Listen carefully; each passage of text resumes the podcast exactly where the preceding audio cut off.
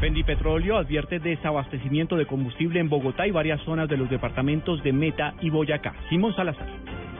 Rafael Barrera, presidente nacional de la Federación de Distribuidores de Derivados del Petróleo, Fendi Petróleo, mostró su preocupación por el aumento en los precios de los combustibles.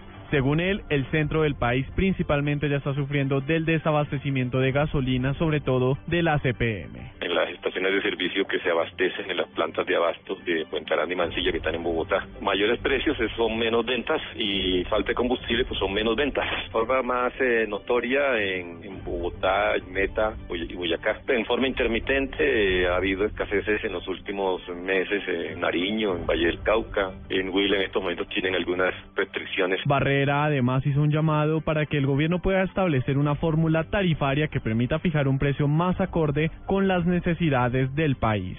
Simón Salazar, Blue Radio.